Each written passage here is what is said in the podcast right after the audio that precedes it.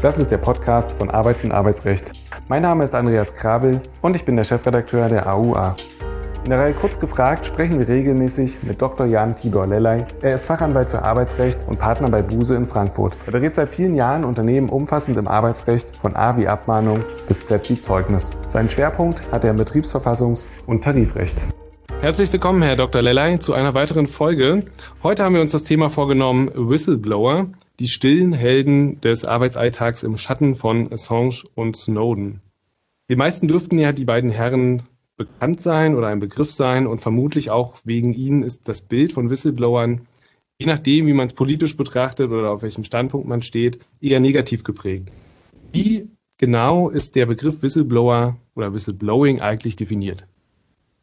Guten Tag, Herr Krabbel. Es hätte ja fast, sag ich mal, fast keine gesetzliche Definition für den Begriff, Begriff Whistleblower gegeben und zwar in dem jetzt ja dann gescheiterten Hinweisgeberschutzgesetz, was die alte Bundesregierung noch vorhatte, in der vergangenen Legislaturperiode zu verabschieden. Da hätte man das äh, definiert und äh, da hätte man, ich lese es nochmal so ganz kurz vor, geschrieben, dass das Personen sind, Whistleblower Personen sind, die im Zusammenhang mit ihrer beruflichen Tätigkeit Informationen über Verstöße erlangt haben und diese dann an die vom Gesetz vorgegebenen Meldestellen weitergeben.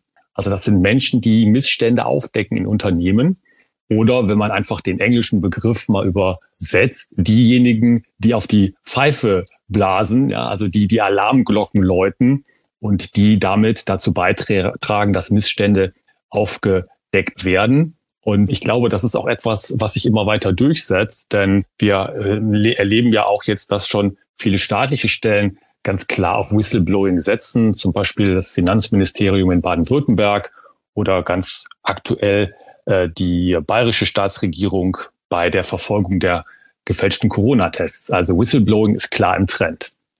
Sie haben es gerade schon kurz angesprochen und von einem Gesetz geredet. Das geht natürlich zurück auf die Richtlinie, EU-Hinweisgeberrichtlinie nennt die sich, beziehungsweise Whistleblower-Richtlinie.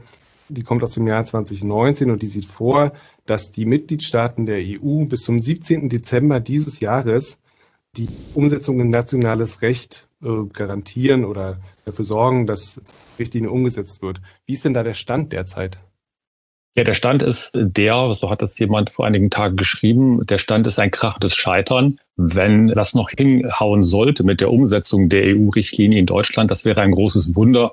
Also Scherz beiseite, das wird nicht mehr passieren. Der 17. Dezember, die Umsetzungsfrist, die wird gerissen werden. Es wird bis dahin keine Umsetzung in Deutschland geben. Und das wird dann heißen, dass die EU-Richtlinie gilt. Das ist europarechtlich natürlich nicht unproblematisch. Ähm, da wird man sich fragen müssen, was konkret da passiert, wie die Gerichte das anwenden. Aber der Umsetzungsstand ist erstmal der, dass es keine Umsetzung in deutsches Recht geben wird. Also haben wir quasi, man könnte ja sagen, eine 1 zu 1 Umsetzung dadurch. Es war ja im Prinzip auch mal im Gespräch. Man könnte das als Nationalstaat ja auch einfach sozusagen kopieren und sagen, wir setzen das so eins zu eins um. Können Sie kurz sagen, was steht in der Richtlinie? Warum könnte das problematisch sein, wenn es diese eins zu eins Umsetzung gibt? Ja, die Richtlinie sieht vor allen Dingen vor, die Pflicht, äh, Whistleblower-Systeme einzusetzen oder einzurichten in Unternehmen. Da ist dieser berühmte Schwellenwert genannt von 50 Arbeitnehmern. Da ist auch genannt eine dreistufige Vorgehensweise beim Whistleblowing. Das heißt also erstmal kommen die sogenannten internen Meldungen, das Melden an interne Stellen, Personalabteilung, Geschäftsführung, Rechtsabteilung, dann die externe Meldung an zuständige Behörden, also zum Beispiel Aufsichtsbehörden oder auch Polizei, Staatsanwaltschaft und dann erst im dritten Schritt die Offenlegung an die Öffentlichkeit, also das ganz scharfe Schwert. Da wendet man sich dann an Fernsehen oder Presse. Das darf an sich äh, nicht passieren oder soll zumindest das letzte Mittel sein. Und ähm, die Richtlinie selber hat einen relativ kleinen Anwendungsbereich, sondern sieht erstmal nur das EU-Recht ja vor, wogegen verstoßen wird und wo das dann eben die Hinweispflicht auslöst und natürlich den Schutz von Whistleblowern, die nämlich dann gegen Racheakte oder gegen Vergeltungsmaßnahmen geschützt werden, also typischerweise Kündigung oder Abmahnung oder Versetzung. Das könnte jetzt alles eins zu eins kommen. Der Gesetzgeber in Deutschland hatte viel mehr vor. Man wird sich aber auch anschauen müssen, wie überhaupt die Gerichte da reagieren. Es ist ja nicht ganz unproblematisch, solche Richtlinien im deutschen Recht anzuwenden. Man muss ja dann immer als Gericht zum Beispiel, als Arbeitsgericht, äh, das deutsche Recht, das geltende deutsche Recht im Lichte der Rechtsprechung beziehungsweise der Richtlinien auslegen. Das wird sicherlich ein ganz komplizierter Vorgang. Und im Moment ist das überhaupt gar nicht richtig klar, was da, wenn überhaupt, gelten wird. Man hat so ungefähre Schemen vor Augen, aber das wird sicherlich noch sehr interessant und sehr kompliziert werden. Gibt es denn in Europa Vorbilder, wo man sagen kann, da ist es wesentlich besser und schon viel früher geregelt worden? Also ich denke da so ein bisschen an Großbritannien.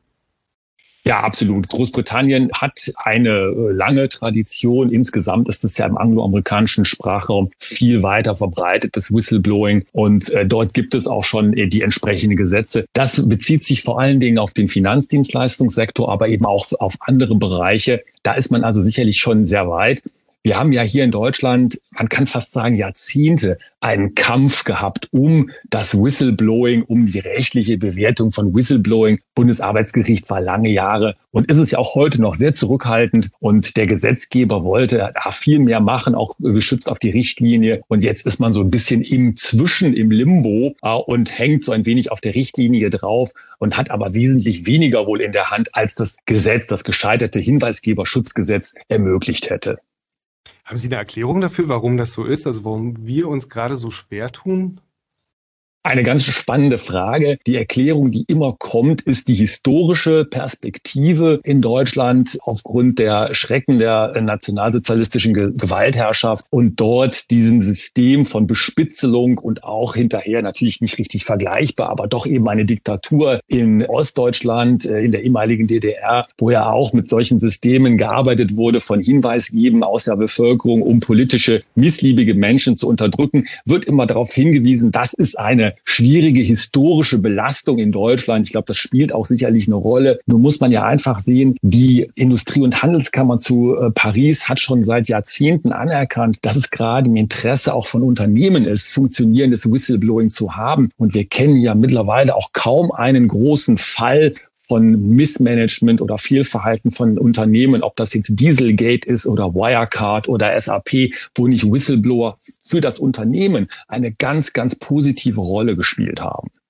Und für diese Whistleblower ist es natürlich auch entscheidend, dass es ein Meldesystem innerhalb des Unternehmens gibt.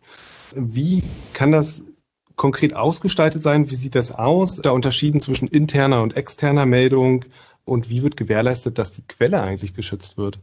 Auch eine ganz, ganz wichtige Frage. Mittlerweile muss man sagen, hat da die Technik einiges ermöglicht. Es gibt sehr, sehr viele äh, sehr gute Anbieter auf dem Markt, die entsprechende Softwarelösungen anbieten und die zum Beispiel auch alle Vorgaben der EU-Richtlinie schon berücksichtigt haben. Also für interne Meldesysteme, die auch gerade das von Ihnen, Herr Kabel, richtig angesprochene Problem der Vertraulichkeit sehr, sehr gut lösen. Es gibt auch andere Systeme, die teilweise bei den Landeskriminalämtern schon seit geraumer Zeit in Einsatz sind, also technisch gestützte und, äh, Systeme, die also wirklich einen ganz, ganz hohen Schutz von Whistleblowing gewährleisten, Datenschutz auch gewährleisten. Und diese Systeme können also mit ganz geringem Aufwand auch in kleinen und mittelständischen Unternehmen mittlerweile implementiert werden, auch ganz überschaubare Kosten. Und damit hat man natürlich dann gewährleistet, dass ein internes Whistleblowing-System immer Vorrang haben sollte gegenüber dem externen Whistleblowing. Es ist ja im Interesse der Unternehmen, dass Whistleblowing intern stattfindet, dass man intern in der Lage ist, die Vorgänge zu analysieren und dann auch entsprechend zu reagieren. Das muss also ja nicht immer so ein Anruf bei der Personalabteilung sein, sondern da gibt es mittlerweile schon sehr, sehr weit entwickelte und sehr, sehr einfach zu implementierende Softwarelösungen. Dann gehen wir mal gleich den Schritt weiter und ähm, überlegen einmal, was die angemessene Reaktion eigentlich ist auf eine Meldung. Also wie, gehe ich als Unternehmen davor, wenn ich jetzt was äh, mitbekomme über eine Hotline oder wie auch immer.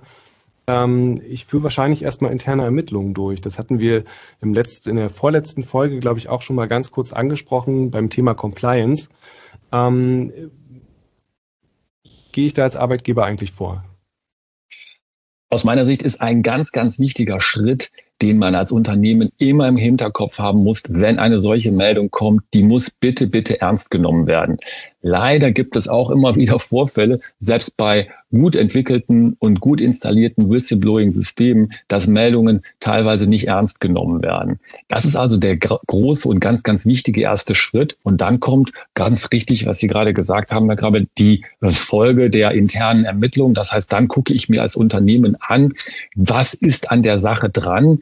Ich ähm, kläre den Sachverhalt auf. Soweit das dann auch möglich ist, äh, höre ich natürlich die Beteiligten inklusive der oder des Beschuldigten auch an und versuche, so schnell es geht, so diskret es geht und unter Wahrung der entsprechenden datenschutzrechtlichen Vorgaben den Vorgang aufzuklären, mir ein Bild von dem Vorgang zu machen, um bewerten zu können, ist das etwas, was ich ernst nehmen muss als Unternehmen, also ein wirklicher Verstoß. Möglicherweise ist es aber auch etwas anderes. Das heißt, erstmal muss ich mir den Überblick verschaffen, um da klares Lagebild zu haben. Jetzt will ich noch mal ganz kurz den Skeptikern das Wort reden. Was passiert denn eigentlich, wenn ich eine absichtliche Falschmeldung habe? Wie reagiere ich darauf? Wie kann ich sanktionieren? Vielleicht können Sie als Einstieg auch kurz mal sagen, vielleicht haben Sie da valide Zahlen an der Hand. Wie oft kommt das eigentlich vor im Vergleich, dass Falschmeldungen ähm, reinkommen?